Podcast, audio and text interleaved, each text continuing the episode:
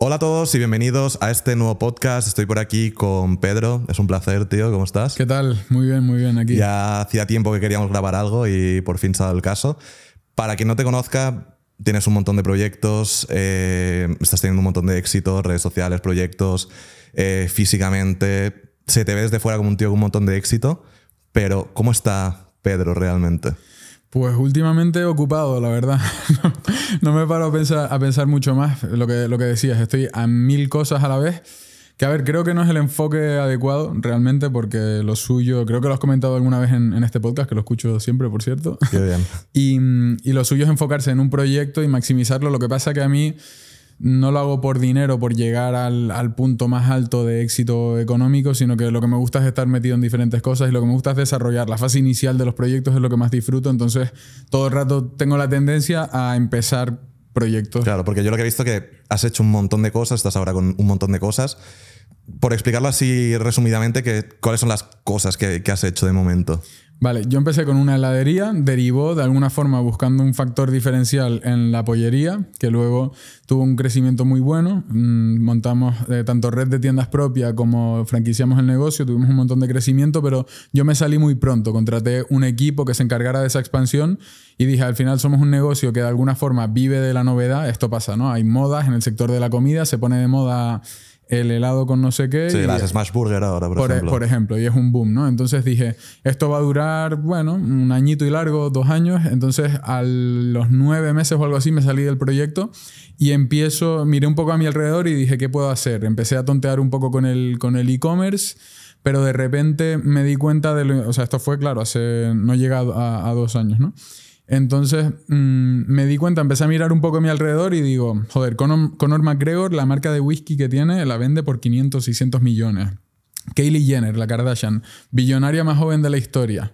Vendió la marca de maquillaje por un, un billón. Luego de rock, creo que estaba sacando un tequila. O sea, como que dije, ¿qué tienen en común todas estas personas para tener este éxito tan fácil, aparentemente? Y, y digo, la atención. Tienen la atención de las personas y parece que es algo muy monetizable. Entonces, en esa época digo, voy a, voy a empezar un podcast. Un poco lo, lo, veo como un hobby, como está bien, ¿no? Es la excusa perfecta para sentarte a hablar con alguien, para conocer gente. Me parecía interesante. Empiezo el podcast y el podcast funciona muy, muy bien desde el principio. Yo tampoco lo, espera, lo, lo empecé con muchas esperanzas porque digo, ya para aquel entonces estaba como un poco saturado. Al final es, es, un negocio o, bueno, algo que tiene muy mm. pocas barreras de entrada que se, se ¿Hace cuánto empezaste el podcast? Un año y un mes llevamos ahora. Vale. Claro, y, pero empezó a crecer muy, muy rápido. O sea, desde los primeros podcasts nos íbamos virales. De alguna forma creo que teníamos una buena estrategia, que entendíamos el funcionamiento de los algoritmos y dije esto que estoy haciendo con el podcast lo podría hacer a título personal también. Ahí empiezo mi marca personal y me meto literalmente a todo. Ya estamos, eh, estábamos en, en, TikTok, en YouTube, en Spotify, eh, literalmente abarcando todas las plataformas por dos vías paralelas, podcast y marca personal. ¿no? Mm. Y ahí, bueno, pues cuando construyes marca personal, tú lo sabrás mejor que nadie, te empiezan a...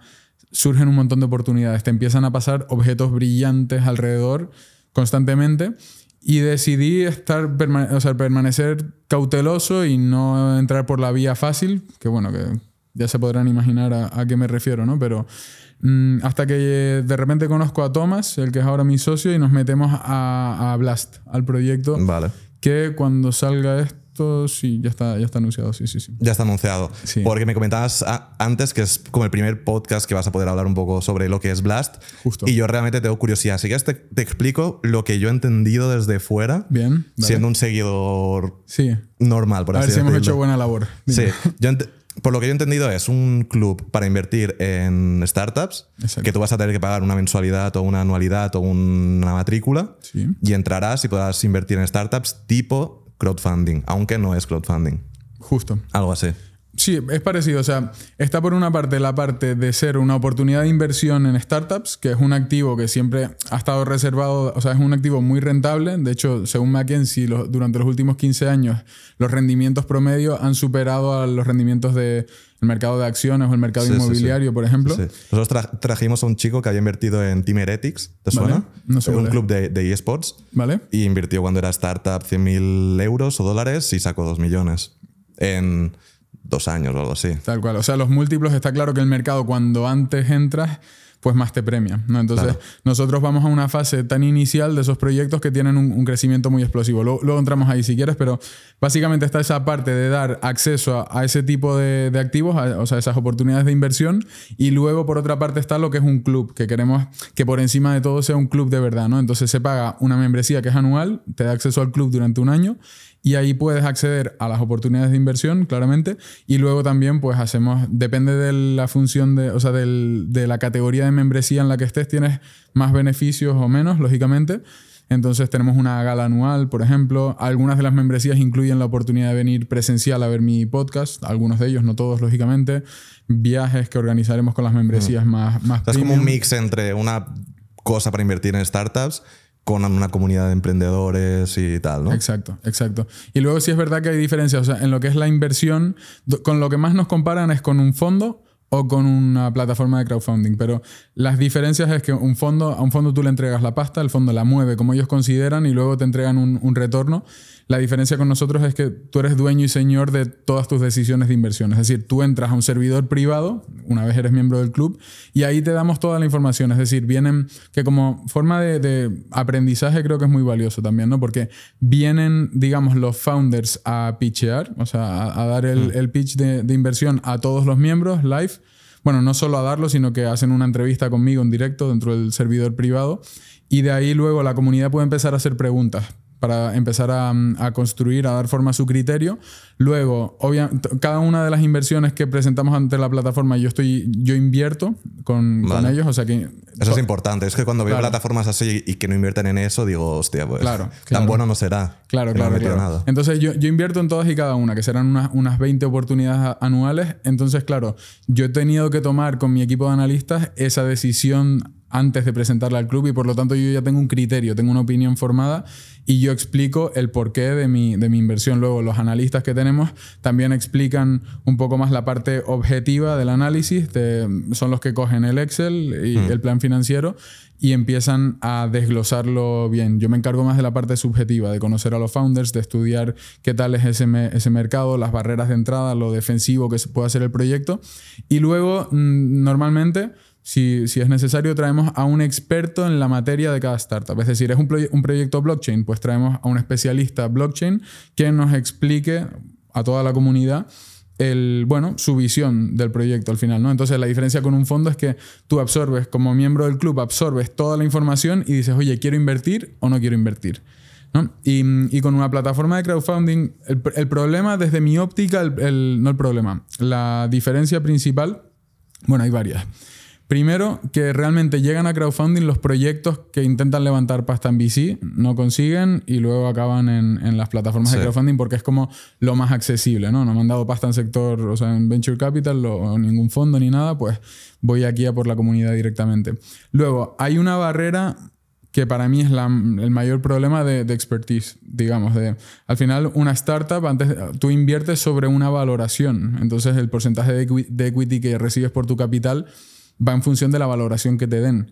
Claro, la valoración es incluso algo medianamente subjetivo. subjetivo. O sea, lo al final yo, siempre digo que la valoración, lo que vale tu startup es, lo que alguien esté dispuesto a pagarte por ella. La, define la, oferta y la demanda, ¿no? En un mercado, un mercado libre. Entonces, cuando alguien llega, un inversor retail que tiene, está diversificado, a lo mejor tiene un pelín en cripto, tiene un par de pisos, tiene algo en fondos indexados, algunas acciones y demás, llega a comprar equity a través de una de estas plataformas dice, joder, yo no tengo el expertise necesario para ver si esta valoración es justa o esta valoración no lo es, ¿no? Porque eh, la suelen hacer ellos mismos, la valoración, la propia startup.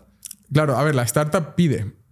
Tú, igual que los, que nos, o sea, los proyectos que nos presentan a nosotros para, para que nosotros podamos presentarlos al club. Y claro, muchas veces te llegan dos chavales súper talentosos con un PowerPoint y te dicen, no, esto vale, nuestra idea vale 1.2 millones. Claro, Tienes que creer. es lo difícil también de la startup porque muchas no son ni rentables. ¿Cómo, ¿Cómo, le das valor a algo que no es rentable? De hecho, esto, esto es algo, claro, o sea, las startups, piensas en empresas como Uber incluso, y siguen sin ser rentables a día de hoy. Hasta sí, como Globo. Como Globo, claro. Entonces, ¿qué pasa? Que viven centradas en, en, crecimiento, en crecer y crecer y crecer. Al final muchas veces se convierte como en un juego, o sea, ya, ya a nivel de, por dentro, por detrás, en la parte de inversión, es como un poco el juego de la patata caliente, a, veces incluso, o sobre todo en mercados como más de, burbuja, ¿no? De, de, decir, al final nosotros entramos en la fase inicial, que es donde menos existe este juego, pero luego Mm, se, o se hace un exit y se vende la empresa a, un competidor o bueno, a quien esté interesado en cuestión, o se le vende la, tu parte a un fondo más grande, pero son empresas que apuestan por el crecimiento, porque al final, y lo, y lo piensas en realidad y, dices, Uber en Estados Unidos compite contra Lyft, en España compite contra Cabify. Es que le van saliendo por todas partes. Encima entran con Uber Eats, contra Deliveroo, contra Globo. Entonces tienen que apostar por el crecimiento sí o sí para abarcar cuota de mercado y algún día empezar a, ser rentable. Es como o todo o nada. O gano y vendo o eh, muero. claro, es también lo que pasa con negocios tecnológicos que al final ah, tienen una barrera de entrada, digamos que cuando vendes un SaaS es fácil que ocurra que, tu SaaS funciona, te copian el SaaS y empiezan a, competir contra ti directamente, ¿no? Entonces es, un juego es bastante diferente al de negocios tradicionales, digamos. yo creo que al menos gente como yo, que soy como más tradicional a nivel negocios, y cuando digo tradicional me refiero a como que no me imagino hacer un negocio que no sea rentable. Claro. Como que me cuesta mucho entenderlo, obviamente lo entiendo, pero son, son mundos totalmente distintos. Claro, eso sería desde la perspectiva de, de founder, el operar quemando dinero, porque muchas startups lo que tienen es un runway, es el, el, tiempo que, de vida que te queda con el dinero que tienes en caja, ¿no? Sí. Entonces tienes que levantar, levantar pasta constantemente para no quedarte sin, ¿sí? Sin tiempo o sin mm. vida y, se te muere el proyecto, ¿no? Claro. Entonces, pero claro, desde la perspectiva de inversor funciona un poco diferente, porque puede que, que claro, que, es un poco lo paradójico, que la, startup sigue perdiendo dinero, pero sigue creciendo. Entonces, el valor de tu inversión sube, claro. Crece aunque la startup pierde dinero. Es decir, Uber pierde dinero, pero el que entró en Uber en etapas iniciales... Lo, su trozo de Uber vale más. Muchísimo. ¿Y, ¿Y cuál es la inversión mínima en Blast? ¿O depende de la startup? o sea, se puede entrar en cada ronda desde, desde 1.000 euros, nada más con la membresía más básica y hasta 50.000 euros por, por ronda. O sea, lo máximo 50.000 por proyecto. Por proyecto, claro. De todas formas, algo muy importante, y a mí, o sea, al final estamos en un punto en el que, y además es un proyecto que lleva mi imagen personal vinculada, entonces mi misión con este proyecto no es congregar al máximo número de personas posibles para que entren, sino que entren personas que entiendan en lo que van a estar invirtiendo. ¿no? Al final, venture capital significa capital de riesgo. Entras en una etapa muy inicial y por lo tanto hay riesgo. Lo importante para invertir en startups, diversificarse. Diversificarse porque es un juego, entre comillas, de encontrar el outlier. Es decir, estadísticamente, bueno, más o menos. O 10% va a tener éxito, ¿no? Igual, mm, sí, o sea, vamos a intentar batir la estadística porque tenemos un equipo, joder, ahora mismo hay un equipo de 15 personas detrás de esto, con analistas, con personas que se mueven, que conocen a los founders, que están metidos en todos los eventos e incubadoras, están en contacto, o sea, tratando de filtrar y conseguir los mejores proyectos, ¿no? Pero podríamos decir que a lo mejor de cada 10 Cuatro, estadísticamente, cuatro, cinco, tres, se te acaban muriendo por el camino. Y mueren. O sea, ah, pusiste tu dinero en una startup y se va a cero la inversión. Luego, algunos, bueno, pues mm, dejan de conseguir dinero para poder seguir creciendo y se tienen que estabilizar y acaban, bueno, pues repartiendo dividendos en el cap table, lo que sea. Luego, pues la, la cuestión es un juego de encontrar uno dos, tres que son los outliers, que, de repente das con un idealista, das con un holded, no tienen que ser, estos son casos súper abruptos, pero una empresa que de repente, ¿sabes? Holded, estamos hablando, Jesús Monleón, por ejemplo, que tuve, lo tuve en el podcast, él le hizo un por 87 a Holded, creo que, que contó en mi podcast. Claro, eso es un outlier heavy. Interesante. Claro, con que, con que tengas uno que te hace un por 10, que tampoco es tan loco en el panorama startup porque son rendimientos muy explosivos ya te paga la fiesta, o sea, te paga el portfolio entero y con que dos o tres te hagan... te recupera las otras inversiones y te hace ganar dinero igualmente. Eh, eso es, eso es. Entonces, claro, yo, yo lo que quiero es personas que entiendan el, producto, o sea, que entiendan en el tipo de inversiones que estamos haciendo y que no, o sea, que, no inviertan y de repente, oye, que esta se fue a pique. Claro, es que en, esto, en, eso consiste esto. Y, por eso también, y esto me parecía súper importante cuando lo hablábamos a, a nivel interno con el equipo, de obligar con las membresías a diversificar. Porque, ¿qué pasa? Acá hay, hay, founders que son unas máquinas de vender. O sea, que se te ponen delante y dices, tío. Voy con todo, ¿no? Es que voy con todo, porque el proyecto es la hostia, te veo capaz, me, me lo vendes muy bien, pero esto es una travesía por el desierto, como decía Jesús también. Digo, al final, bueno, es complejo. Es complejo, muchos proyectos son muy ambiciosos. A veces a mí mismo, antes de ayer, me presentaban un proyecto que decía, hostia, es que si esto sale bien, este proyecto es la hostia, pero claro, es muy ambicioso y como todo, pues es riesgo, mm, retorno, ¿no? Y, mm, y, claro, obligamos a diversificar porque puede que pase esto, que de repente un founder te lo vende de lujo y alguien diga, es que voy, voy con todo el dinero que me permite invertir mi membresía, le invierto a este porque confío en él. La membresía también tiene un límite de inversión. Claro, es decir, si tú, por ejemplo, y me, me invento los números, si tu membresía te permite invertir hasta 20.000 euros... Di, di los números reales o no se pueden decir de las membresías y tal, por entenderlo. Sí, sí. O sea, ca- cada, membresía tiene un- una cantidad que te permite invertir, claro. Vale. Sí, sí, sí, justo, justo.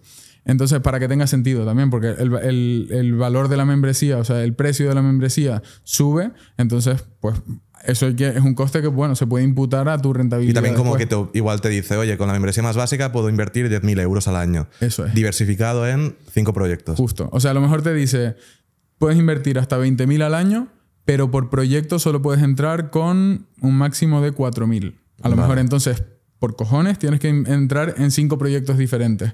¿Por qué? Para evitar eso, que algún miembro del club se vuelva loco y diga, me convence, lo veo claro, voy con todo y luego, pues, joder, es un mercado que nunca se sabe. Al final todos Mm. Los proyectos parece que, que al principio parecen muy ejecutables, pero luego surgen problemas por el camino. Claro.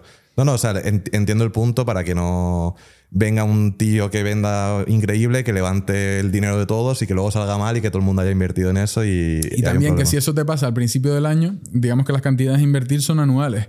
Entonces, joder, te quedas de brazos cruzados dentro Claro. del club el resto del año. Y es- Y, es un problema. ¿Y, y cómo funciona? ¿Tú cuando pagas una membresía cuesta el, el dinero que luego vas a poder invertir? No, eso es aparte. Es aparte. El, el importe de la membresía es un, un pase de acceso al club. Vale. De hecho, mi, mi socio, Thomas, una verdadera máquina, es fundador de, de un unicornio en Francia. O sea, un unicornio significa una empresa valorada en más de, más de mil, Mil millones. millones. Claro, nosotros coincidimos al final, personas en común y demás, nos acabamos conociendo y decidimos empezarlo en, en España. Pero ellos ya están operando en, en Francia desde hace nueve meses. Y yo Con, con el mismo business model. Exacto, o sea, ta- tal cual, tal cual. Es, es el, el mismo club de inversión, ya existe, ya existe en Francia. Van a cerrar el 2023 con cerca de 70 millones, o sea, lo- la, la ha ido muy, muy bien. O sea, básicamente has- habéis cogido algo que ya funciona en Francia y lo habéis Sí. traído a España. Sí, justo. Y lo que, lo que pasa es, o sea, claro, yo he estado metido para aprender el know-how des- desde hace pues ocho meses. Llevaré con ellos muy, muy metidos y en contacto diario dentro, dentro del de el club, aunque no me, no me he enterado mucho porque es en francés, pero, pero bien. Y, mm, y lo que ves es cómo se conforma un club real, o sea, una red de personas que luego, mm, oye, que hay un grupo de 120 personas en Lyon, pues esas 120 personas organizan cenas, se conocen. Al final son personas que tienen un, un interés común, que tienen algo en común que les interesa. Es divertido esa parte de, de, de Sí, sí. debatir. No, la, parte de comunidad mola. Y yo creo que también a la gente, eh, latinos, por así decirlo, nos gusta aún más Sí. el hecho de estar con gente, de hacer las cosas con gente. Y algo que noto yo también es que en España, porque realmente países como, no sé, estaba hace poco en Londres y en Reino Unido, hay una cultura por las finanzas y por las inversiones que es muy diferente. Estamos a años luz, literalmente.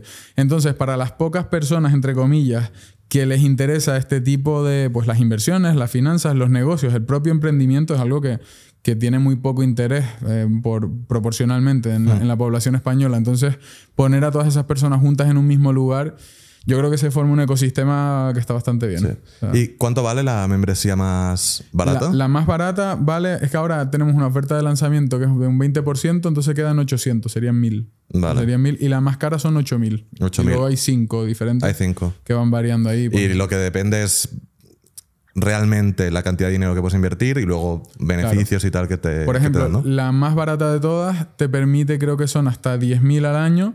Y la, y la otra, la Diamond, la de 8.000, te permite hasta 300.000. Entonces, claro, están enfocados a perfiles de personas diferentes Vale. totalmente. ¿Y cuál es el negocio detrás de esto? Pues al final es como un fondo, más o menos. O sea, nosotros lo que nos llevamos es el, como club el 20% del beneficio. Es decir, o Del sea, exit, por así decirlo. Claro, del exit. O sea, el 20% no del monto total, sino de la parte que han ganado. O sea, nosotros ganamos pasta cuando gana pasta el, el inversor. El inversor, vale. Y que es como verán más o menos, es, es un estándar, bueno, depende del fondo, ¿no? Y Bueno, pero en el crowdfunding normalmente te van a cobrar una comisión, ¿no? Claro, no, y también hay una comisión de mantenimiento. O sea, una- un, un management fee, digamos, que eh, este varía en función de la membresía y tiene sentido, porque al final la persona que invierte solo mil euros por ronda, joder, nosotros tenemos un procedimiento detrás que es un, un follón. O sea, está todo regulado por la CNMV y demás, pero lo que hacemos básicamente para que se entienda, hablando en. en o sea, constituimos por cada ronda de inversión un SPV, un Special Purpose Vehicle, que es como, digamos, vamos a decir, como una, una sociedad. Entonces, cada miembro del club en- en la parte proporcional a su aporte de capital recibe un porcentaje de la sociedad. Y luego, con toda esa sociedad, compramos el porcentaje de equity de la startup. Vale. Es decir, esto es otro problema que tiene el crowdfunding, que, que luego cuando te invierten 150 personas diferentes en el cap table, es decir, en la tabla de inversores de tu empresa, tienes a 150 inversores diferentes que muchas veces no tienen experiencia, te piden explicaciones, te mandan mails. Nosotros somos como esa barrera, ¿no? Claro, vos- eh, realmente vosotros sois el socio, realmente. Justo, solo uno. Solo uno. Claro. Y luego, pues eso es una empresa, eso lo hace creo que también el crowdfunding inmobiliario, ¿no? Montan una SL y con la SL compran el piso, lo que sea. Eso es. Sería eso es. así. Y luego tú tienes, pues, claro, tu porcentaje. eh, sí, o sea, tu porcentaje del equity de la, de la startup. la- o sea, no, claro. no- no es tan difícil, pero Sí, sí, sí. Pero sí. Básicamente se monta como una empresa y esa empresa invierte en Una la por, ronda. Una por ronda. Importante, claro. Una por ronda, claro. Claro. Y entonces el business está en cobrar una comisión de mantenimiento de eso. O sea, básicamente, pues eh, tenemos una empresa que ha invertido en, en la otra, la empresa que son todos los inversores, con un millón se cobra el porcentaje que sea, aunque sea un 1%, al final es dinero, y luego cuando se vende es donde se hace dinero de verdad. Sí, a ver, el business realmente como tal para nosotros está en elegir proyectos buenos, ganadores y que multiplique el dinero de los inversores y nosotros llevarnos el, el corte ahí. Porque al final, nos, a ver, de del management fee, en función también de cómo se estructura el club, porque no es lo mismo entrar a rondas mm, con menos inversores que aportan más capital que con muchos más inversores, porque al final son trámites que, hay que, que, que nos cuestan dinero a nosotros. Luego tenemos, joder, un equipo de 15 personas detrás de esto, una oficina. Es decir, no- por- hay- una parte de costes que al final con el... sí, sí, o sea, del management fee no vivimos. Es, es lo que, a, lo, a lo que intento llegar. Entonces, el business para nosotros es que si hacemos un buen análisis traemos startups a- al club que tienen potencial, es decir, si, te trae- si traemos a, a, por, por decirte, un holded, pues de una operación como esa podemos ganar mucho, mucho dinero. Porque, pero bueno, si, si nosotros ganamos mucho dinero, significa que los inversores también están ganando Claro. de forma individual en, Claro. en proporción. Y imagínate que se hace una muy buena inversión, tipo un holded, llega el momento en el que pues, hay una oferta de, de vender la empresa. Claro. ¿Quién lo decide eso? ¿Vosotros? Eh, est- Esto es otra cosa que hay que tener en cuenta en, en relación al, al- al club, ¿no? O sea, si hay dos cosas que quiero que se entiendan, por lo que te decía antes, que no es, no es algo masivo, sino es que entren personas que sepan en lo que están invirtiendo, es, es por una parte el riesgo que se tiene y por otra, que claro, no estamos hablando de invertir en empresas que ya están en mercados cotizados, sino que estamos hablando de bueno, tú compras equity y necesitas un evento de liquidez para poder salirte de esa operación y convertirlo de nuevo en liquidez. Entonces pueden ser, po- podemos estar hablando a veces de, de años. de 3, 4, 5 años, ¿no? Entonces, eventos de liquidez que pueden ser una ronda de inversión posterior a una valoración mayor y llegamos y decimos, oye, nos salimos aquí, le vendemos nuestra ¿Pero parte a quién un lo fondo. decide eso? Claro, esto es democrático pero medianamente inducido. Decir, o sea, hay una votación dentro del club, pero nosotros y nuestros analistas dan la perspectiva. Es decir, oye, aquí nos podríamos salir porque van a, están levantando otra ronda, pero a ver, Es aquí... democrático, pero vosotros vais a decir, oye, recomendamos esto, pero ya que cada uno haga lo que quiera, ¿no? O sea, hay una votación, pero claro, nosotros tenemos que dar una lectura de la situación también para que tenga sentido. No es decir, oye, que podemos sí o no. Eh, Porque al final hay que decir, oye, es que no hay, no hay competencia en el horizonte, el ritmo de crecimiento está siendo una locura, la valoración de esta ronda tampoco nos parece nada del otro mundo. Creemos que aquí hay potencial si esperamos un año y medio más o, o hay, o, bueno, Sí. pero vamos, los eventos de liquidez son otra ronda de inversión posterior, son un IPO, es- es decir, que salgan a bolsa, o un exit. Que los fundadores digan, oye, se vende la compañía y nosotros, bueno, ahí Con ellos lo vendéis. nuestra parte. Y sa- saliendo un poco de, de Blast, Sí. ¿qué tipo de música te gusta? ¿Te gusta trap? ¿Ese estilo? Me gusta de todo, la verdad. Me gusta menos heavy metal y rock de este, pero hasta De bach- todo, ¿no? bachata, mm, reggaetón. Me ¿Y, gusta y te, trap, gusta, te gusta el trap rap de la isla, de Tenerife?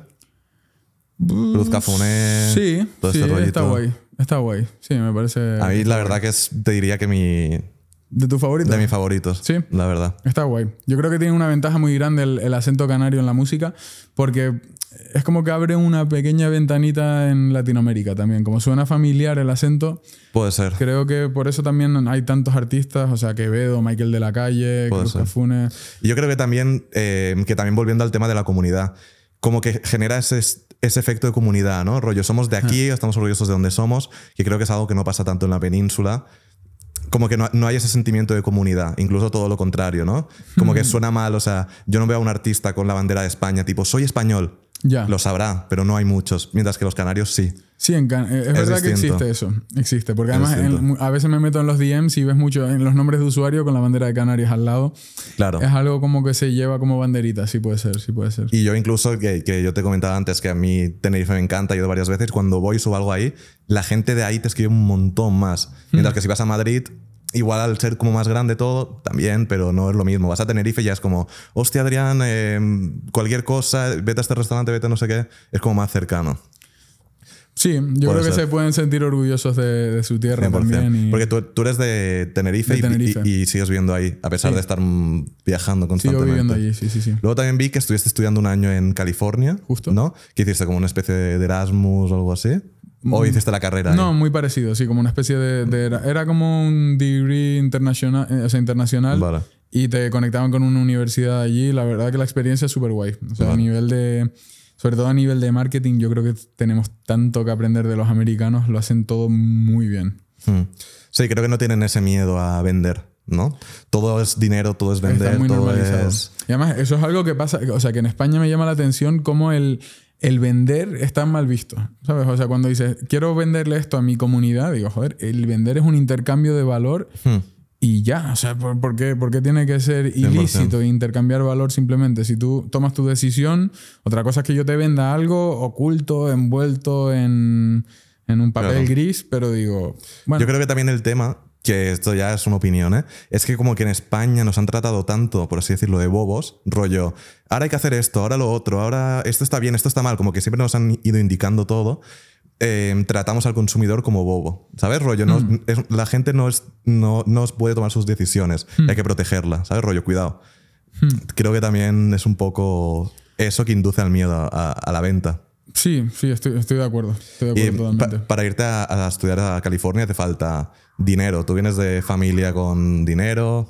Vengo de una familia. A ver, a, a mí algo que me ha parecido muy bonito a lo largo de mi vida es que he visto a mi. O sea, mi padre es eh, emprendedor, empresario, pero lo he visto progresar a lo largo de, de su vida. O sea, vengo de, de una familia de clase más bien alta, se podría decir. Pero claro, mi, mi padre, por ejemplo, es la figura que más admiro yo probablemente en el ámbito de negocios, también porque lo he visto desde, desde cerca.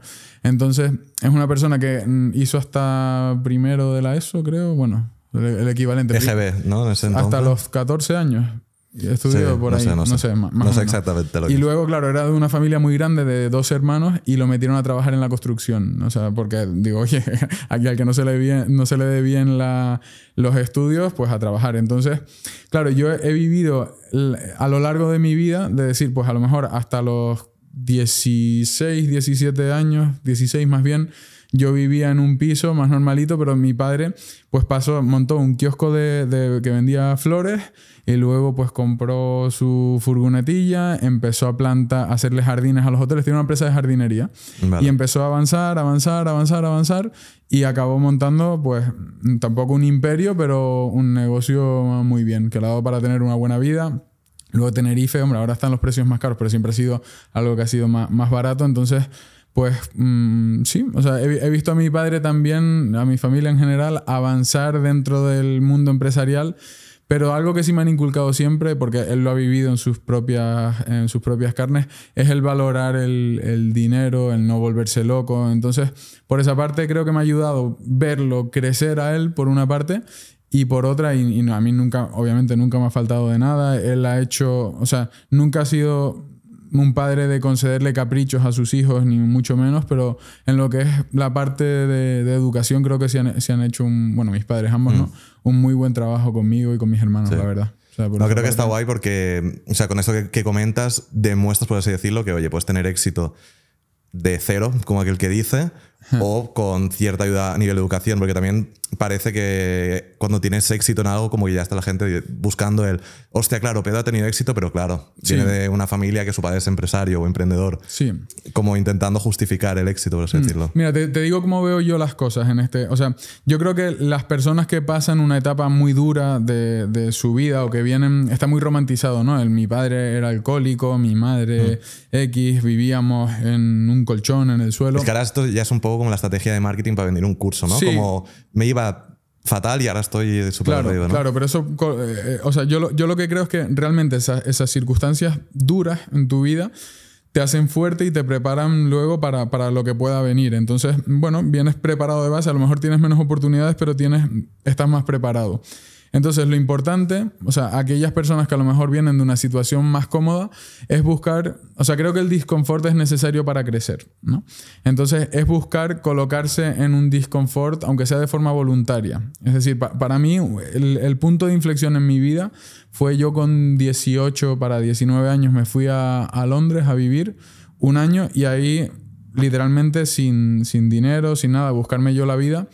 Y ahí aprendí, o sea, mi padre me había enseñado a valorarlo todo siempre, mi familia en general, pero ahí lo aprendes de verdad a la fuerza. O sea, es decir, estar aquí repartiendo comida en bici. Yo, yo te entiendo porque yo estuve una, una, temporada en Newcastle, vale. que está por ahí. Estuve dos meses, un verano, pero me acuerdo el estilo, ¿sabes? De, de Reino Unido como, como sí, o sea, para, mí fue muy duro porque fue sin, sin dinero. O sea, ir a sobrevivir literalmente. Claro. yo fui a trabajar. Y claro, y es la jungla. O sea, yo tenía tres trabajos a la vez. Que no, que no quiero que suene de, de pobrecito, ¿entiendes? Pero yo en esa época lo pasaba mal y, lloraba de la impotencia y del tener que estar todo el día puteado y llegar mojado todos los días de repartir comida y luego una discoteca por la noche, o sea, trabajos de mierda. Pero por una parte también me sentía muy bien conmigo mismo de decir, tío, estás, sabes, cada euro que ganas te lo ganas tú, estás espabilando, estás, digamos que de alguna forma consigues esa picardía cuando te lo mm. tienes que, buscar tú. Y también se me ocurrían a mí estrategias que me hicieron avanzar. Y, de, hecho, llegué a al principio en Londres, estaba pues en la mierda, básicamente.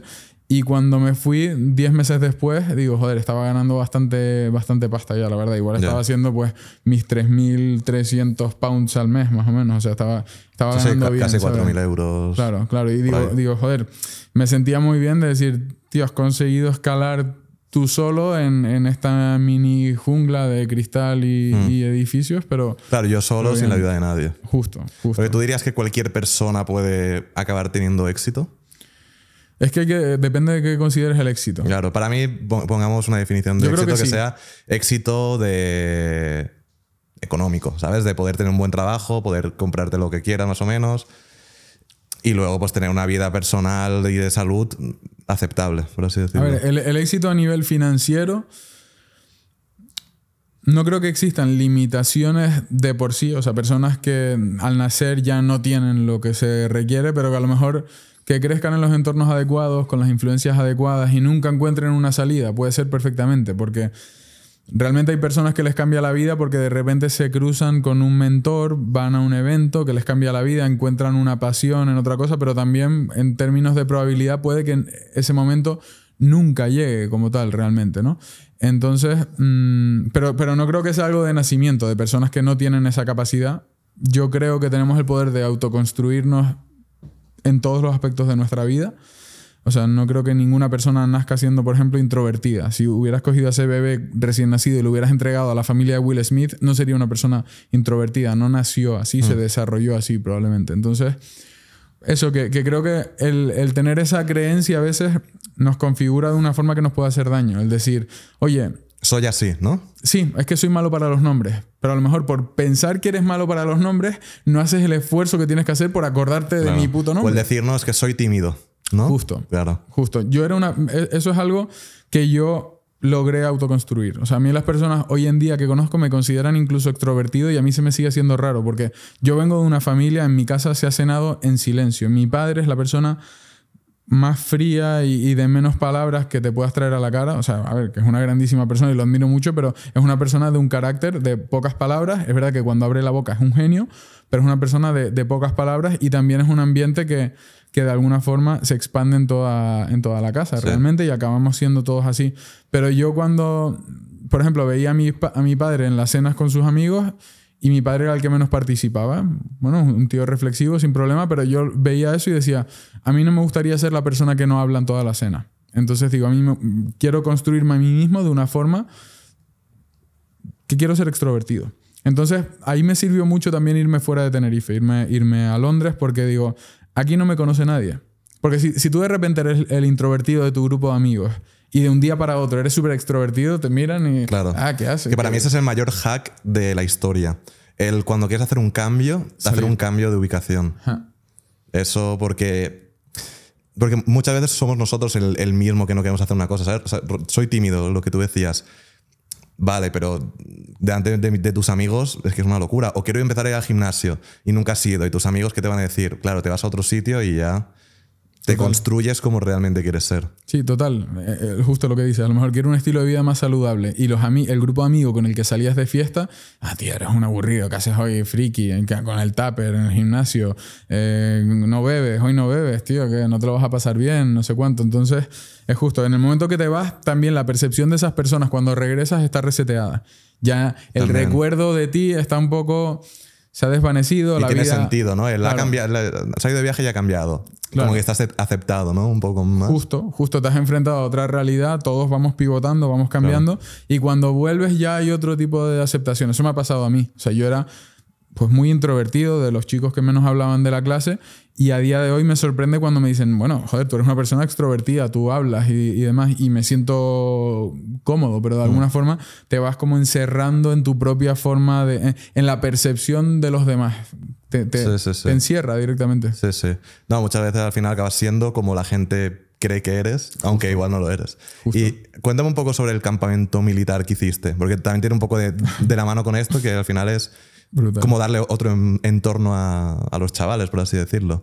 Sí, tal cual. Al final, bueno, e- es un medio sueño que tenía, algo que quería hacer y, por- y- y- y como, te, como te decía antes de empezar a grabar, digo, lo mío ha sido, o sea, el, el tema de tener una comunidad en Internet ha sido muy rápido, ¿no? Entonces yo veía cómo haces números online, lo- los vídeos tienen muchas visitas, muchos seguidores, digo, pero, joder, no veo caras de personas, me apetece hacer algo presencial, ¿no? Entonces digo, ¿Qué haría yo? ¿Qué, qué creo que le hace falta a la sociedad hoy en día? Donde todo de alguna forma se normaliza, se crea una burbuja de cristal donde todo el mundo tenga que estar cómodo, donde la... No, venga, la, la obesidad, la obesidad ahora la romantizamos. Curvy, todo bien, yo te apoyo, hermana, yo te apoyo una polla, tío. Van a terminar enfermos todos porque eso no es sano, es un problema de salud. Entonces veo que no, no solo con el tema de la obesidad, sino con muchas otras cosas. Con ¿no? cualquier cosa está bien, ¿no? todo, está, vale, ¿no? todo está bien, todo hay que normalizarlo, todo hay que romantizarlo. Y digo, pues yo tengo otra filosofía de, de vida. Creo que también, o sea, Andrew Tate no ha sido una casualidad, por ejemplo, ese auge de una figura tan, tan grande con ese mensaje ha sido la respuesta a... Hay un grupo de la sociedad que no se identifica con lo que está pasando hoy en día que dice, tío, esto no, no me suena bien, no me suena coherente y surgen ese tipo de figuras, pero es normal, de donde sale Podemos sale luego Vox y de donde sale el, el rojo sale luego el verde. Sí, sí. ¿Sabes? O sea, lo- Efecto lo- rebote, realmente. Claro. Ha claro. sido lo de Andrew Tate. Es, es todo, ¿no? O sea, lo- los polos crean, o sea, lo- los polos, digamos, joder, los extremos crean extremos, Sí. quería, quería decir. Y esto es con todo, ¿no? Entonces, lo importante también es mantenerse siempre en el, en el medio. A lo que iba. Que digo, bueno, con esta visión que tengo yo, al final mi forma, joder, yo encuentro mucho bienestar en ser disciplinado y tener equilibrio a la vez que ser disciplinado, pero también me puedo ver una cerveza, me fumo una shisha y salgo de fiesta y busco el equilibrio, ¿no? Pero encuentro mucho bienestar en la disciplina, encuentro mucho bienestar en el deporte, encuentro mucho bienestar en las artes marciales y el emprendimiento es mi, mi pasión en la vida y me encanta, ¿no? Entonces digo, voy a hacer un campamento que englobe estos valores de alguna forma y fue todo un éxito, la verdad. Hicimos un sold out, eran solo ¿Cuánta gente? 60, fue? 60, plazas personas. nada más. Pero, a ver, no fue ni como un negocio, ¿eh? O sea, eran las primeras plazas las vendíamos a 650, creo, las, y acabamos vendiendo a 800.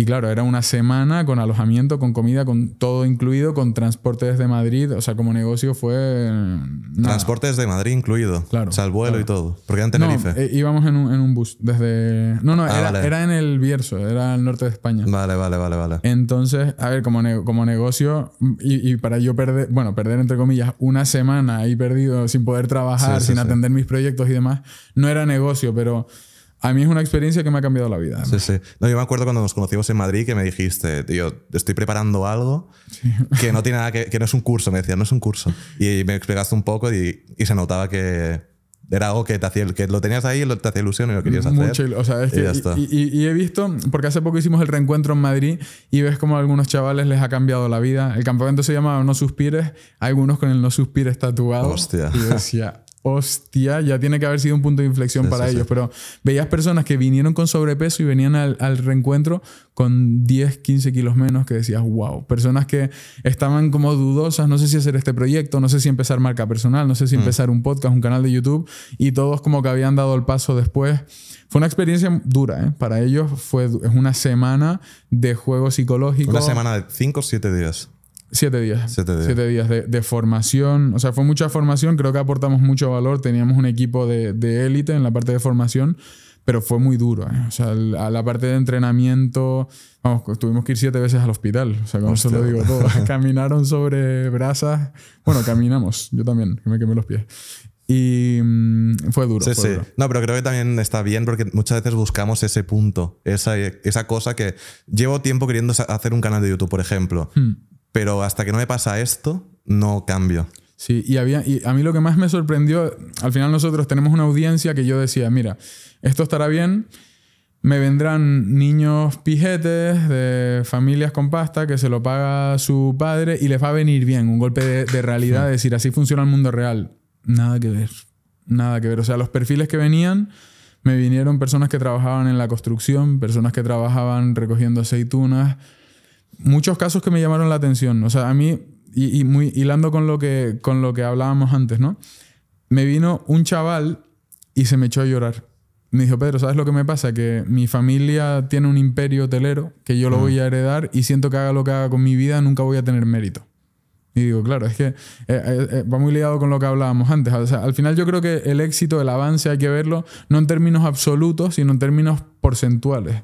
Es decir, si tú recibes tu imperio hotelero y lo levantas a lo largo de tu vida en un 70%, pues es lo mismo que aquel que, aquel que o incluso tiene más mérito que aquel que avanza un 70% en sus empresas o Sí, en, sí. en lo que sea. O sea, Sí. Es, es así, o igual es un crecimiento más lento. No, Pero no, yo creo que también tienes que entender eh, las cartas que te han tocado, lo que, lo que tienes, lo que puedes conseguir, lo que no, y jugarlo lo Exacto. mejor posible. Tampoco tiene sentido tener esa suerte, entre comillas, Ah.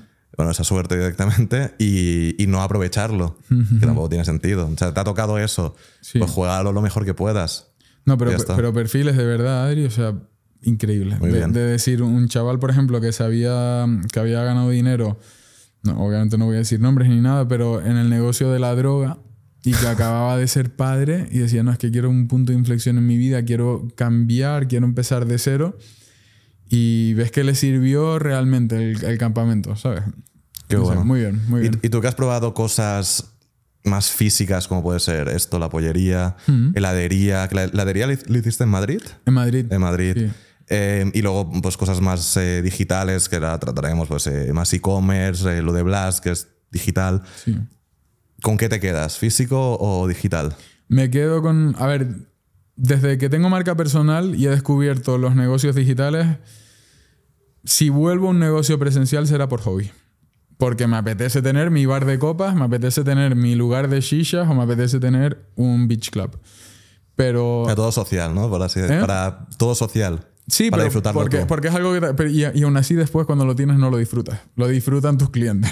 Entonces, dudo que vuelva a ser algo presencial porque el potencial que hay en Internet no tiene ni sentido. Y, ya, y tú lo sabrás bien, cuando tienes una comunidad, todo lo que se puede hacer, todo lo que se le puede vender a la comunidad, que como, que como te decía antes, no tiene por qué estar mal vender, tiene, tienes mucho potencial porque No, no, claro. no nos hacemos a la idea de la cantidad de... cuán- ¿Cuántos suscriptores tienes en YouTube? Dos millones. Dos millones y pico. Eso, Doscientos mil o así. o sea, eso es tanta gente Sí, que la pones aquí delante por fuera de la ventana y, y no, no ves el final. Sí, sí. No ves el final. No, Yo creo que también lo guay de la comunidad es que tienes una comunidad de gente que, que es un nicho realmente.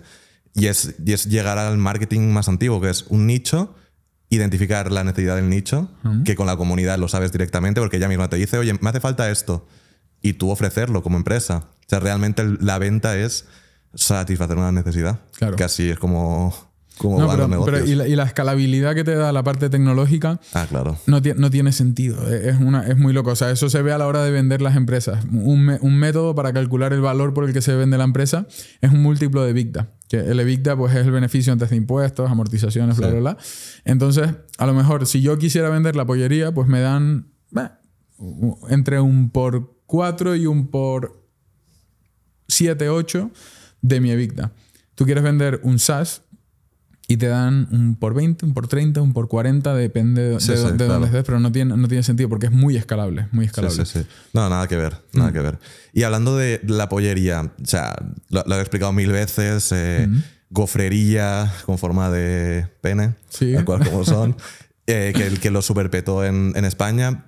Hablamos un poco más de números, no sé si alguna vez lo has explicado, ¿cuánto llegó a facturar barra ganar la pollería en la época Sí. top? A ver, aquí, o sea, a nivel hablar de forma anecdótica, hay, hay, hay dos vías por las que se puede hablar. Una es la red de, de tiendas propias. Pues claro, no, no, no meto en la facturación Los, eh, la facturación de franquiciados, porque al final nosotros lo que recibimos ahí es un, es un, bueno, un royalty. Se monetiza de tres formas un franquiciado. Está el canon inicial, que te pagan por el know-how, por utilizar tu marca, etcétera, por, por, por, por todo, ¿Vale? por ayudarles a coger un local, a diseñar la tienda. Luego está el royalty mensual y luego está una parte que va un poco por abajo, pero cuando tú mueves tanto volumen de materias primas, te aprovechas de ciertas economías de escala, pero tú vendes la materia prima a precio de mercado. Es decir, Vale. tú eres mi franquiciado, yo como compro contenedores de chocolate, com- compro el chocolate a 50 céntimos, el precio de mercado es 70 céntimos, te lo vendo a 70 céntimos. Vale. O sea, tú eres proveedor de tus afiliados. Eso o sea, de tus. sí, de, de la, de la franquicia. De sí, las sí. franquicias. Eso, así funcionan prácticamente todas las franquicias. O Vale. sea, te, te venden el, el propio producto y tienen su margen por las economías de escala, no porque le metan a Y precio de luego cada, cada mes tienen que pagar un fijo o un No, porcentaje. Un royalty. En nuestro caso era alrededor de, porque habían, depende. pero alrededor de un 8% de facturación. No de beneficio, facturación. sino de, de Vale. facturación. Pero sí. cuando fue el éxito Sí, no, o sea- gigantesco, estabas tú solo, no había franquiciados, ¿no? No, claro, ahí, ahí era la primera tienda. O sea, lo que te digo que a, a nivel anecdótico está por una parte la tienda de Madrid, que fue la que la de Chueca, la que pegó el boom, boom, boom inicial, que esa es la tienda famosa, entre comillas, por donde ha pasado todo Dios. Y luego están el resto de tiendas, que eh, eh, no, no es ni comparable porque la, la facturación de Madrid no tenía ni sentido. O sea, Vale. durante... Ahora, ahora ha aflojado y obviamente es un punto turístico. A mí me hace gracia cuando se viene el, el del paraguas, el guía turístico El free tour, ¿no? el free tour y los traen a todos porque es algo ya se ha convertido como un- en un icono. Sí, es, sí. es decir, el que va a Madrid se come un bocadillo de calamares y el que va a Chueca pues se come una- un pollo fre. Sí. Entonces eh, es icónico y ya se ha relajado. Ya la novedad pasó, ¿no? Mm. Hace, hace un año y algo. Pero claro, esa, la facturación de esa tienda era muy anecdótica porque al final era un local de 20 metros cuadrados, dos, tres empleados. Al principio estaba yo. Y pues rozando los 100.000 euros, 100.000 euros de facturación mensual. O sea, era, era una tienda que no tenía sentido. O sea, la, la, Claro. la cola continua, el Y margen. eso era en el momento más top. Sí, a ver, eso tienda, ¿no? duró un añito y Un añito. Mm. meses, un año y varios meses, y luego poco a poco pues se va estabilizando la baja porque ya la gente lo conoce. O sea, al principio era furor, la gente sacaba el móvil, grababa y decía, es que Sí, no me sí, puedo sí, creer sí. lo que estoy grabando. Pero cuando lo has visto 350 veces en Instagram, el show, ya, bueno, pues ya me lo conozco el show. Igual vas una vez, ¿no? A probarlo y ya está. ¿Sabes lo que pasaba? Que la fidelización era muy buena porque hay que partir de la base de que ningún cliente viene solo. Es es Claro. un poco extraño. Voy a la pollería a merendar. No, o sea, vienen en grupo siempre. Entonces, ¿qué pasa? Que normalmente el de la iniciativa de traer al grupo es una persona. Esa persona trae a dos o tres, ve que se lo pasan pipa, porque los chavales que tenemos en la tienda son un show, se lo pasan pipa Que eso también es parte de la estrategia, ¿no? por supuesto, son marketing, marketing Claro, puro, claro. claro. Entonces, se lo pasan pipa a tus acompañantes y de alguna forma tú te sientes bien porque se lo pasaron bien. Entonces, ¿qué pasa? Que ahora vengo con los del máster, ahora vengo con los del CrossFit, ahora vengo con mi prima que viene de Berlín a visitarme. Sí, sí, o al que le han llevado, igual lleva a otro, ¿no? Se convierten en embajadores y es una, una bola de nieve al final. Sí, Claro. Sí, sí, tal cual. ¿Y, y qué margen puede tener eso, más o menos? En porcentaje, no sé. Más o menos. A ver, pues precio de venta. Teniendo en cuenta que el, que el alquiler será caro, tres empleados. No, mira, el alquiler, nosotros empezábamos pagando 2.500 euros de alquiler nada más, tres empleados, 10% de IVA, porque es alimentación, y... mm, Uf, no sé. O sea, yo sé el coste de cada pollo. El coste de Mm. un pollofle son, para nosotros son 13 céntimos, 13, y lo 13 vendemos... céntimos. Claro, es, es harina, agua, azúcar, Sí, y lo vendemos a 4,80. Entonces, bueno, hay un... claro. Casi Luego todo hay que margen. sumarle pues, el, em- empleado, el local, la ubicación. Sí, pero mucho. O sea, el- es un el- margen alto. Claro, o sea, a lo mejor, pues si facturas 90, pongamos 90, Hmm. o se facturaban, ahora mismo no, lógicamente, pero si, si facturas 90, se te van en gastos 11, 12, Vale. por ahí. ¿Y, y cuál fue el MVP, producto mínimo viable que lanzas para entrar en esto? ¿O, entras con todo? No, esto fue una locura. La, primera tienda fue, una verdadera locura porque a ti se te ocurre esta idea. A posteriori, a todo pasado, todo parece que estaba clarísimo. La gente me decía, tío, esto estaba claro que iba a funcionar. Y yo, los cojones. O sea, esto antes de empezarlo, dices, tío, tengo esta idea, la idea es muy loca, es muy loca, creo que voy a darle caña, venga, vamos a hacerla. Y entonces decides lanzarte a la piscina. Pero claro, es, es que esto viene, voy a intentar acortar la historia al máximo posible. Porque yo siempre, bueno, desde la época que yo me voy a Londres y demás, como que siempre tenía mucho rechazo a coger dinero de, de nadie, ni financiación, ni, pedir ayuda a mi familia, ni nada. Entonces, bueno, pues trabajas, vas haciendo unos ahorros y, y luego viene el periodo que tengo que montar la heladería. No quiero recurrir a dinero ajeno, entonces monto, la heladería es un MVP, pero un MVP real, o sea, la reforma la hago yo mismo, pones ahí máquinas de segunda mano, como puedes, un poco. La cafetera te la pone el proveedor a cambio de que le compres el café, eh, me- medio, medio. Pero claro, la heladería en los primeros meses se da a conocer un poco, era muy Pinterest, muy viral. Y, poco a poco empieza a generar beneficio, beneficio, y yo lo voy reinvirtiendo. Digo, es que no tengo ni calefacción ni aire acondicionado, pues venga, aquí 2.500 euros para un aire acondicionado. Luego quiero poner más sabores de helado, otra máquina. Más, quiero poner esto, gofreras. Empiezas a, a comprar y comprar y comprar. Y claro, pasa un año con la heladería y todo el beneficio lo había reinvertido en la heladería. Y de repente se me ocurre lo de la pollería. Y no tenía, o sea, en el banco no tenía ni mil euros. Y digo, ¿y si monto esto como pueda? O sea, literalmente tengo vídeos, eh, bueno, un, un time lapse, montando la tienda yo con tablas de madera, de, que las encontraba en la basura, las lijaba, las barnizaba, las montaba, monté todos los muebles y al final era, se, se facturaba con mi ordenador portátil, no tenía nada. Luego, eh, un baño María que tenía de la heladería para los toppings de chocolate y compré una gofrera. Y este fue el gran problema, una gofrera que no daba para nada cuando porque era como para validarlo, decir, oye, vamos, vamos a ver si funciona, no me voy a vol- volver loco. Monté la tienda con 800, 900 euros más o menos, imagínate. No había rótulo por fuera, o sea, era vergonzoso. No ponía la pollería, era una puerta en un trastero. Eso más el alquiler y ya a probarlo. Claro, el ¿no? alquiler, estábamos en la calle, en el callejón más perdido de Chueca, 14 metros cuadrados, o sea, era como un trasterillo Luego cambiasteis de local. automáticamente. Automáticamente. Porque abrimos y de repente al tercer día. No, o sea, no, se fue viral al segundo día. Pero al tercer día es cuando llegó la oleada inasumible. O sea, eran tres horas de cola. A mí se me caía la cara de vergüenza. Era atendiendo a los clientes y le decía, ¿cuánto llevas esperando? Y me decían, tres horas y yo, ay, toma, agárramela. y, y ellos iban súper contentos. Como, Y tú también hacías el show este que claro, hacen, ¿sí, no? claro, claro, claro, claro. A ver, ¿Quién te ha visto y quién te ve, no? vamos, es que eso habrán El que tenga ese recuerdo de no, no, Pedro, ¿no? habrán un montón de vídeos por ahí que espero que a raíz de este podcast no salgan, pero, pero claro, yo, al, yo estuve meses ¿eh? al principio. Claro, y la gente grabando, ¿no? Claro, no te graba todo el mundo y vídeos muy, muy, muy virales. Pero mm, era, era, era eso, que el local era... Es que no, no había espacio para, para nada. Bueno, esto me podrían meter en la cárcel, pero es que no teníamos ni los mecanismos de cocina de, de- de limpieza y demás que, que necesita, o sea, para, para a diario. Entonces yo me tenía que llevar todos los utensilios a mi casa para lavarlos y al día siguiente tenerlo todo bien. O sea, era, era un follón, era inabarcable esto durante dos semanas o algo así. Y luego, claro, imagínate, estaba entrando muchísimo dinero.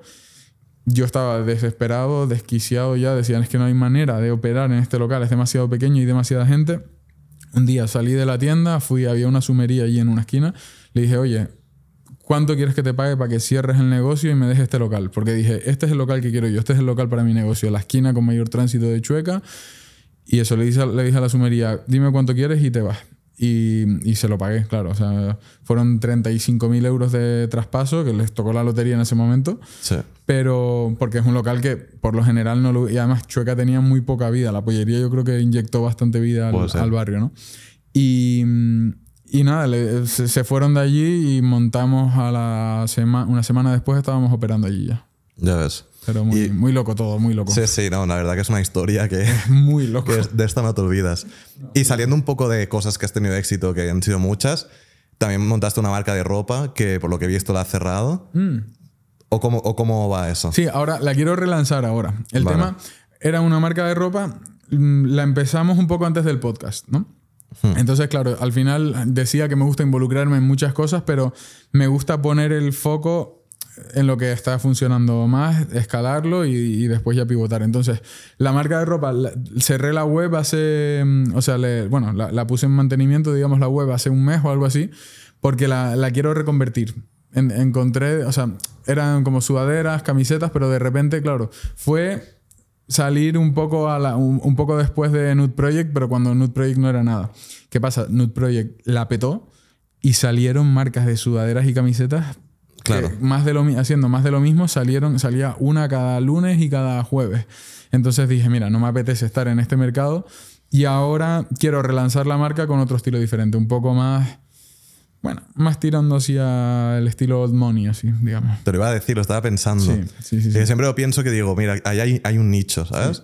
Porque parece que ahora todo es estilo eh, nude, que, que está muy guay, pero igual hay gente que no es su estilo, ¿sabes? Que, es más rollo... Pero ¿sabes lo que pasa también? Que la ropa es un negocio de mierda, tío. O sea, es, es mal negocio. El cash flow es, mm, es malo, la ropa es cara, devoluciones, taras. Ta- tallas, Joder, estás stock. haciendo pedidos para recibirlos en ocho meses. O sea, es un negocio que a mí no me llama la atención, pero me parece, me gusta la moda y me gusta como hobby también. Entonces, ¿qué pasa? Que hace dos años, cuando empiezo la marca, digo, me apetecía más ese rollete y ahora es como que crece un poco conmigo. ¿sabes? También. Digo, entonces no pretendo tampoco ser el próximo nude con esta marca, ni mucho menos, sino al final tener como mi merchandising, decir, oye, me apetece tener una chaqueta vaquera, pues me la hago de mi marca y hago Y ya está. más unidades Sí, sí. Y, y hacer como mi propio armario un poco de, de alguna forma que si crece y explota, bien.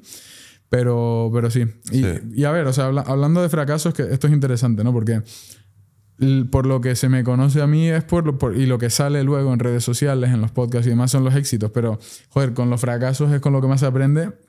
Y yo en, en esta época, más o menos cuando empecé también esta, esta marca de ropa, ahí sí yo tu, fracasé una, un, un proyecto que, que intenté y, y ahí aprendí mucho, la verdad. O sea, yo, yo intenté empezar como una cadena de mini markets. De, ¿De mini markets? Sí. ¿Como de supermercados de barrio? ¿O cómo? Sí, ma- más o menos tal cual. O sea, yo veía en otros países, ¿no? Te vas a Filipinas, 7-Eleven por todos lados, en Tailandia, en Japón, en Estados Unidos. Y digo, tío, los 7-Eleven No están en, España. No, no, son lugares que están bien, que tienes de todo, son tiendas de conveniencia, que ya puede haber una decimoquinta guerra mundial, que siempre la- el consumidor va a necesitar un par de chicles, una botella de agua y, y un par de cosas más. Y veía el panorama en España y decía, tío, son tiendas que pone alimentación en el rótulo, que hay un tío que te trata mal, que se te pegan los pies en el suelo, que te compras una regaliz y te, se te salta una, el empaste de la muela de los tiesas que están las regalices.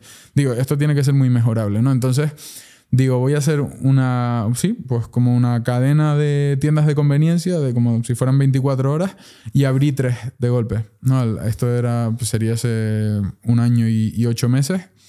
Abrí las tres, creo que esto es importante también, algo que aprendí de no enamorarte de tu proyecto, decir, oye, si el proyecto no funciona, a otra cosa. O sea, no hay que mantenerse agarrado a un ancla que, que, se hunde, ¿no? Montamos tres tiendas, pasaron un par de meses, ninguna de las tiendas era rentable y nos dimos cuenta de decir, mira, esto tienes que hacerlo como un autoempleo, porque al final esas personas que están ahí, están todo el día ahí metidas, no pagan seguridad social, otros empleados, etc.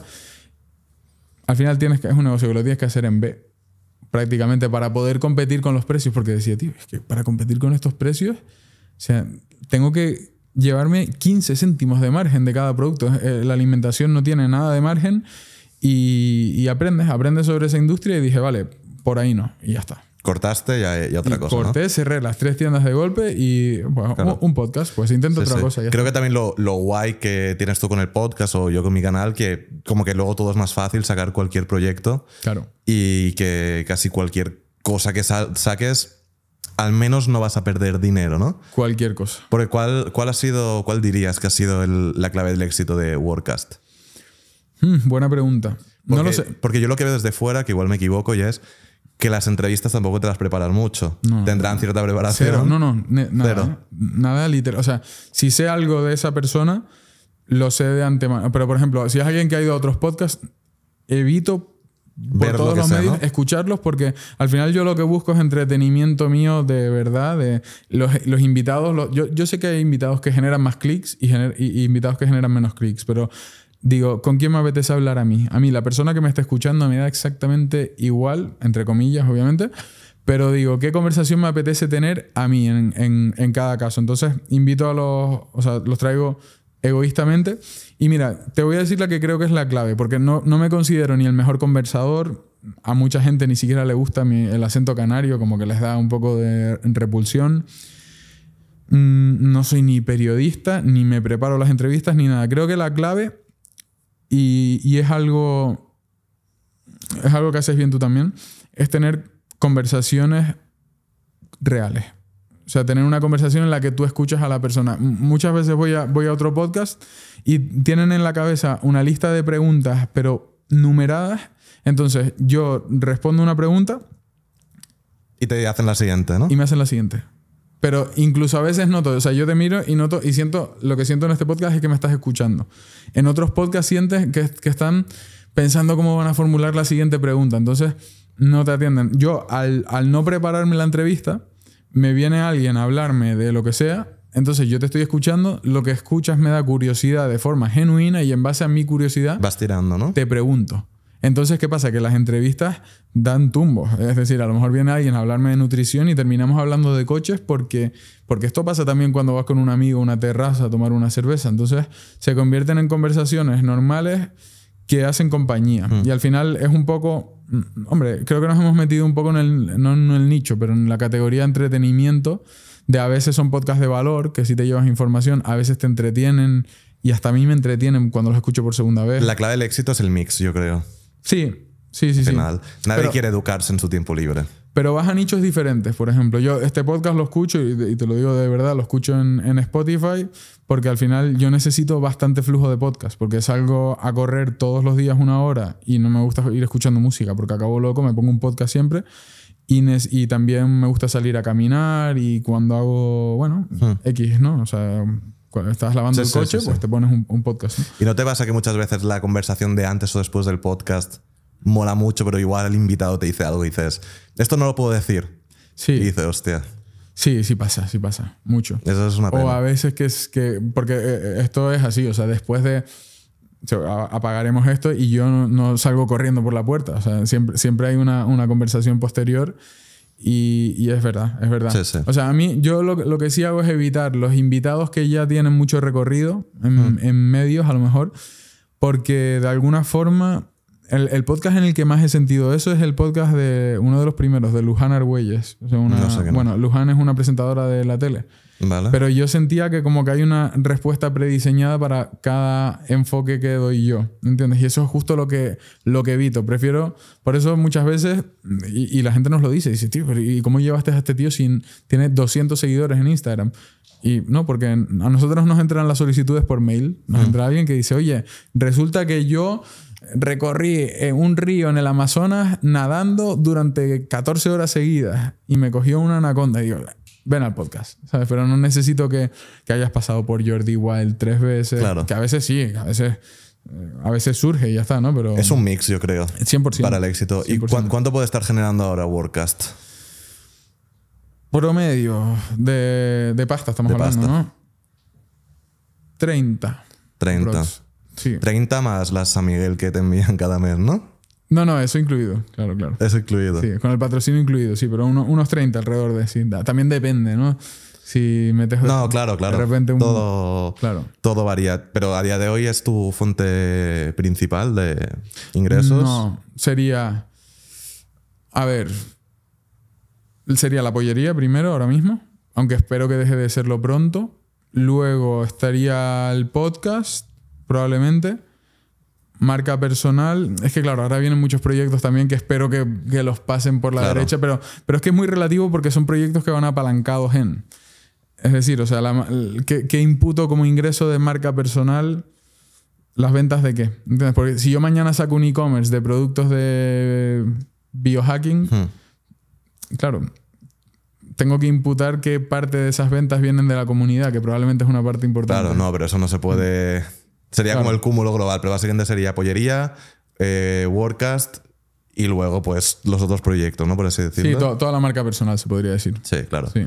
Que lo- engloba muchas cosas ahí segmentadas, digamos, sí. Y luego, o sea, tienes mil proyectos, luego decías, algo a correr, eh, eh, artes marciales, gimnasio, viajes, das para aquí y para allá. ¿Cómo gestionas esa rutina? Rutina. A ver, es complicado. Cuando, cuando hay tanto movimiento, ahora estoy viajando mucho por el tema de, de Blast, por ejemplo. Mm, tengo que ir a París, ir a podcast, me mueven en medios de comunicación. Claro, es, es no parar todos Es días. complejo. Lo que pasa, yo creo que es una cuestión de no ponerse excusas realmente. ¿sabes? Sino de, Pero tú de tienes, por ejemplo, cada día lo- los. Dicen en inglés, ¿no? De- Negotiable, rollo. Cada día hay que hacer esto sí o sí. Sí, pero tampoco, tampoco soy súper inflexible con, con- con todo, ¿me entiendes? O sea, yo intento salir a correr y entrenar todos los días, pero bueno, que, pero incluso cuando estoy en Tenerife, que po- podemos decir que es mi burbuja, mi zona de confort, tampoco soy así, o sea, de, de repente digo, pues hoy voy a Jiu-Jitsu y por la tarde voy a jugar a pádel, pues voy a jugar a pádel. Hoy voy a, salgo a correr, luego voy al gimnasio y me invitan a jugar a fútbol, pues voy a jugar a fútbol. Hoy no quiero ir al gimnasio, me quedo en casa dándole al saco y hago unas dominadas y tal. Hoy no me apetece ir a correr porque no me apetece, pues salgo a caminar y me escucho un podcast tranquilamente y ya Pero intentas cada día hacer algo, ¿no? voy a darme un baño en la playa y nado un poquito. Y me subo las piedras, me hago unas volteretas y, y me voy para casa de nuevo. O sea, yo creo que la clave es, permanecer activo y sobre todo, al- algo que no me gusta, ¿no? O sea, si tuviera que dar un consejo es que todo el mundo empieza con sus hábitos, ¿no? Y, y de repente empieza una dieta.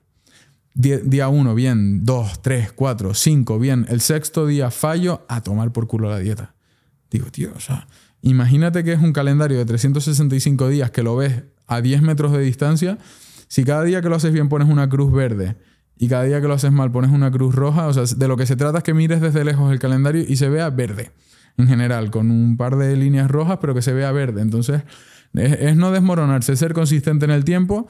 Y lo mismo con la dieta. O sea, yo, y, y por mucho que hay muchas personas, ¿no? Yo no fallo, yo lo hago todo perfecto. Eso es mentira. Eso es mentira. Todo el mundo falla. Claro, y con la dieta es lo mismo, pues de repente algún día se te va la mano un poco, bueno, pues al día siguiente, pues hazlo bien otra vez. Claro, el error es cu- cuando fallas un día, eh, que sea como la excusa para. Ya está. volver se, se a- acabó todo. O sea, a todo. Se, de- se desmorona. Y esto es, o sea, es que esto se ve muchísimo. De decir, no, esta se- eh, eh, no fui a entrenar durante dos días, pues ya no voy a entrenar en todo el mes. O sea, yo creo que también es un poco por la cultura de ese fallar está mal, ¿no? Que Mm. tan español también como Sí. el cuando alguien se ha equivocado es como se ha equivocado. cual. Mm. Mientras que, bueno, se ha equivocado, no pasa nada. Porque tú, tú en Tenerife cuando vas ahí vi- vives solo, vives con tus padres, Sí, solo, solo. es solo ya. Sí. Y mm, volviendo un poco al tema de Blas, o sea, está brutal para invertir, diversificar, diversificar un poco el dinero, pero ahora hay mucha gente, gente que mira este canal, emprendedores que quieren montar su, su business. Tú has probado mil millones de cosas. Mm. ¿Cuáles dirías que son buenas ideas para lanzar ahora, 2023, 2024? Ideas de negocio. Sí, Uf, es que aquí depende mucho del... Yo creo que hay que entender las cosas por su nombre. Por ejemplo, a mí me han dicho, la, la pollería siempre me han dicho, vienes de la hostelería. Digo, no, la pollería es un negocio de redes sociales. No es un negocio de, de hostelería, realmente. O sea, poniéndonos un poco subjetivos, ¿no? Entonces, creo que hay muchos negocios que sirven, pero hay que darle el toque a la actualidad. Es decir, me explico, ¿no? claro, ¿qué compra la gente, no? Pues en la pollería, pues la foto, ¿no? De Sí. la historia. O sea, di- digo, y, y aquí se podría adaptar los consejos a la, al tipo de negocio que quiera abrir cada uno, porque podemos decir, no, tecnológico, tecnológico es la, es la clave, negocios digitales, claro, pero hay personas que no conocen, no tienen, no tienen el conocimiento necesario para empezar un negocio tecnológico. Entonces, esas personas puede ser un error porque van a tener que, formarse durante años para estar capacitados para montar un negocio tecnológico. Entonces, puede que alguien esté escuchando que diga, yo quiero montar un restaurante. Digo, vale, pero entiende la sociedad a día de hoy. ¿Qué busca la sociedad? ¿Dónde está la atención de la gente? Tienes que, que conseguir captar la atención, ¿no? La atención de la gente está en las pantallitas, están en redes sociales. Entonces tienes que conseguir que la gente saque el móvil en tu restaurante. Montas un lugar de sushi. Vale, pues que, que cuando cada vez que salga un camarero, que metan una hostia con un gong y que salga uno vestido de ninja, una vestida de geisha. O sea, que sea algo experiencial, que, pon- que la música suene de repente, que los camareros lancen Sí, sí, vender una experiencia. una experiencia, por ejemplo, que es lo que hemos hecho con la pollería, no era, no era solo el producto, ¿no? Y a la hora de emprender, o sea, algo que me resulta a mí muy útil es el buscar palancas, el encontrar formas de apalancarte. Al final, una palanca no es nada más que conseguir un resultado mayor con el mismo esfuerzo. Es decir, siempre pongo el mismo ejemplo, ¿no? Pero tú podrías levantar, o, o yo, cualquiera de los dos, un coche haciendo un movimiento así sencillo con el brazo, con una palanca rígida, bien apoyada, de, de 3 metros. Haciendo el mismo esfuerzo, haciendo muy, muy poco esfuerzo, ¿no? Entonces, a mí hay, hay cinco tipos de... Bueno, puede que haya más, pero cinco tipos. Uno de mis libros favoritos, que es The, The Almanac, de, Vale. de Naval Ravikant, creo que, que- que se llama. No lo conozco. Sí, sí pero The Almanac habla de- del apalancamiento, menciona cuatro, cuatro tipos que son el capital humano, o sea, la mano de obra, que son el capital, que es el media, medios de comunicación o redes sociales, y es el código. Y todos son formas de llevar a cabo la idea que tienes en mente con menor esfuerzo. Digamos, apalancándote en, en eso. Yo creo que hay un, quinto también, bueno, lo, lo mencionado otras personas también, que es el, el skill, la habilidad. Es decir, si tú eres un buen vendedor, por ejemplo, pues haciendo las el mismo número de llamadas, el mismo, dedicando el mismo tiempo, vas a conseguir más, más ventas, ¿no? Entonces, pues al final es reconocer cuáles son tus habilidades y conseguir y tratar de apalancarte. Yo algo de lo que estoy muy contento con Blast es que las utiliza todas realmente. Dice, es un negocio que mano de obra, obviamente hay un equipo detrás, el capital, utiliza la, la palanca del capital, utiliza la, palabra- la palanca de medios y redes sociales a través de, de mi imagen sobre todo, y utiliza la palanca del código porque es algo que, es- que es digital, ¿no? que está en internet. Porque en Blast podrá invertir gente de Latinoamérica, por ejemplo, o de momento solo España. Aquí nos preguntan mucho, ¿no? ¿Puedo invertir desde fuera? A ver, hay unas condiciones especiales desde fuera que, por ejemplo, nosotros queremos centrarnos el, flu el deal flow, o sea, el, el flujo de, de oportunidades, traerlo sobre todo de España, porque si un inversor español invierte en una startup española, tienen unas deducciones, los primeros 100.000 euros y demás, que son bastante interesantes. Vale. Entonces, si inviertes desde México, se- o sea, en teoría se podría, ya que me pusiste el ejemplo de México, porque me dicen, "De- desde fuera se puede. Y digo, joder, que a lo mejor si me preguntas desde Rusia, pues igual no, no se puede, Claro. ¿no? Entonces, lo que tenemos es un equipo de soporte que coge cada caso de forma particular, ¿no? Pero a lo mejor el- la persona que está interesada en México, pues igual tiene que hacer eh, un procedimiento un poco más, más complejo de onboarding, ¿sabes? No es el KIC sencillo que tiene que hacer una persona española, O sea, que podría llegar a ser, pero es más complejo, ¿no? es más complejo. A lo mejor no disfruta de las oportunidades de deducciones fiscales, etcétera. Pero bueno, lo mismo nos pasa a nosotros si, por ejemplo, la, la idea es traer start, mucha startup española, pero de repente hay una startup búlgara que tiene pinta de ser el próximo unicornio, pues también podemos ofrecerla o plantearla al club, obviamente, pero que, que sepan, que sepan lo que hay. Es decir, oye, pueden invertir en esto, pero esta deducción, por ejemplo, pues no, no, no va a existir. Claro, y con el riesgo que igual tiene, ¿no? Invertir internacionalmente. Claro. O lo que sea. Claro, claro, tal cual. Y Pedro, para ir cerrando, eh, en tu podcast, como que empezó un poco, bueno, es un podcast de todo, empezó mu- mucho emprendimiento, tal, Sí. y se fue un poco de madre a locuras de todo Bueno, tipo. Desde el principio, Desde el principio hemos, fue, hemos ¿no? ido alternando, ¿eh? ha Claro. habido un poco de todo. ya. Igual yo por el algoritmo me tiene fichado Sí. y me, me saca eso, pero yo he visto locuras también. Creo que algo guay que haces tú, que muy poca gente hace, es traer al podcast y llevar gente que no tengas la misma opinión que ellos, ¿no? 100%, 100%. Y eso nadie lo hace. O que o yo, o yo no he visto mucha gente que se atreve a decir, oye, traigo aquí a alguien y creo que mola, ¿no? Y también has traído mucho conspiraciones, eh, Mucho. cosas así. En base a todo lo que has escuchado, ¿qué, qué, te- qué es lo que te crees y qué es lo que no te crees? Sí, a ver, yo, yo quiero aprovechar que estoy en un podcast serio hoy para decir que por mucho que traiga personas con un enfoque súper conspiranoico, me parece entretenidísimo como conversación y de hecho son de los pocos podcasts que puedo escuchar después de haberlos grabado yo mismo y me enganchan porque son entretenidos, pero yo creo que la Tierra es redonda, ¿vale? Vamos a partir de, de este, de este punto. Entonces, ¿qué me creo y qué no me creo? Mira, es difícil porque han sido tantos, tantos episodios ya, pero lo que sí he aprendido con el podcast, por, por eso mismo, por traer a personas de diferentes ángulos, es que tiendes a, o sea, entiendes de alguna forma o tratas de comprender otras perspectivas diferentes y ves que todo es relativo. Que hay formas de verlo todo, que pensamos que las cosas son blancas o negras y ni todo es blanco ni todo es negro. Creo que tenemos un problema social con la polarización también y la culpa de esto creo que lo tienen los algoritmos de redes sociales. Porque si a ti te gusta eh, el amarillo, vas a prestar más atención a lo amarillo. Luego el algoritmo va a decir, ah, a esta persona le gusta lo amarillo. Yo la mantengo enganchada en mi plataforma y le enseño más anuncios enseñando el amarillo.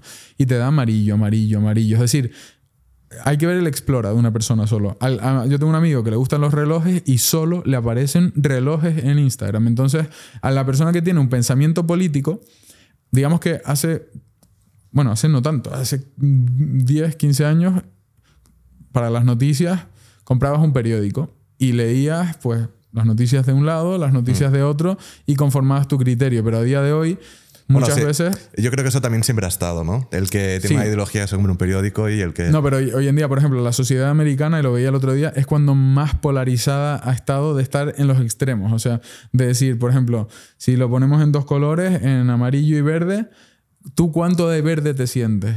Yo, en- y está todo el 100%, mundo ¿no? o en la franja de- del percentil 90 de un lado o en el percentil 90 del otro, como súper, o sea, es la vez de la historia que más polarizados estamos y yo creo que es por esto. O sea, al final, eh, la persona, por ejemplo, que es muy de derechas o muy de izquierdas, el contenido que le va a, ofrecer las redes sociales lo va a hacer para que te indignes más contra la derecha, para que te indignes más contra la izquierda y te va empujando hacia los, laterales, ¿no? Entonces, yo algo que me he dado cuenta, eso, hablando con, con todo tipo de perfiles, y ya no hablo solo de política, ¿eh? hablo de- de cualquier tipo de enfoque que se pueda tener, es eso, que al final todo el mundo tiene su, bueno, su parte de razón, a veces, mm, o, o sus motivos o sus explicaciones para haber llegado hasta esa estructura de pensamiento, por lo menos, y hay que saber entenderlo también, creo que es importante. No, yo creo que es que también todo el tema de, de algoritmos es como. No, no sé dónde lo vi antes, como que se crearon los algoritmos redes sociales como un poco para poder escuchar, por ejemplo, en el tema de la música, Spotify, ¿no? Claro. Para que se pueda escuchar un poco de todo, pero al final por el- los algoritmos y tal, los artistas acaban creando la misma música para que el algoritmo lo- y al final como que lo que se creó para destruir una cosa ha fomentado aún más Ese- lo otro, ¿no? Ese es muy buen ejemplo, porque al final acabas escuchando siempre, o sea, el de Spotify, el que acabas de poner, no, lo- no lo había pensado, pero es que es verdad, si te gusta eh, Pepito, acabas escuchando, te, te acaba saliendo Pepito por todos lados y acabas escuchando ese tipo de música. Claro. y el artista dice. El que funciona es Pepito, imito a Pepito Claro. y, no hay cre- y, y la creatividad se reduce, Claro. es cierto. O es sea, es que las redes sociales como todo, o sea, todo el mundo puede crear contenido, pero Totalmente. el algoritmo indica lo que es. Yo creo que no. como todos los cambios, o sea, la- las redes sociales sin duda y nuestra generación mucho, pero las generaciones posteriores aún más, como todo cambio tiene... Pros y contras. No es demonizarlo, ¿sabes? Porque veo también personas muy mayores que dicen, ah, están todos los niños todo el día haciendo el tonto aquí en las redes sociales. Bueno, sí, también hay niños de 16 años con un Lambo Sí, ya sí. esperando cumplir los 18 para cogerlo. O Sí, sea, sí. Al final todo tiene sus pros, sus contras. Yo lo que está claro es que bien, los próximos 15 años que vengan ahora, yo creo que van a ser, si lo que hemos- el cambio que hemos vivido a lo largo de, no sé qué edad tendrás, pero más o menos estaremos por ahí. 26 cumplo el Bien. viernes que viene. Pues estamos por ahí, ¿no? Entonces, ¿Tú qué tienes? ¿26 también? 27. Entonces, 27. digo, hemos vivido a lo largo de nuestra vida un cambio bastante grande ya. O sea, bastante fuerte. Pero yo creo que el que viene ahora puede ser también muy, muy loco. Ya cuando empezamos a conectar cositas al cuerpo. mm, Sí, sí. Inteligencia puede- artificial, bueno. Sí, sí. Se todo. vienen cositas. Pues nada, Pedro, de verdad ha sido un placer. Creo Un que ha placer, quedado de verdad. algo chulo y distinto a lo Sí. que has hecho antes. 100%. Y nada, tío, un placer, de verdad. Muchas gracias. Muchas gracias. Pues nada, tío. Bueno.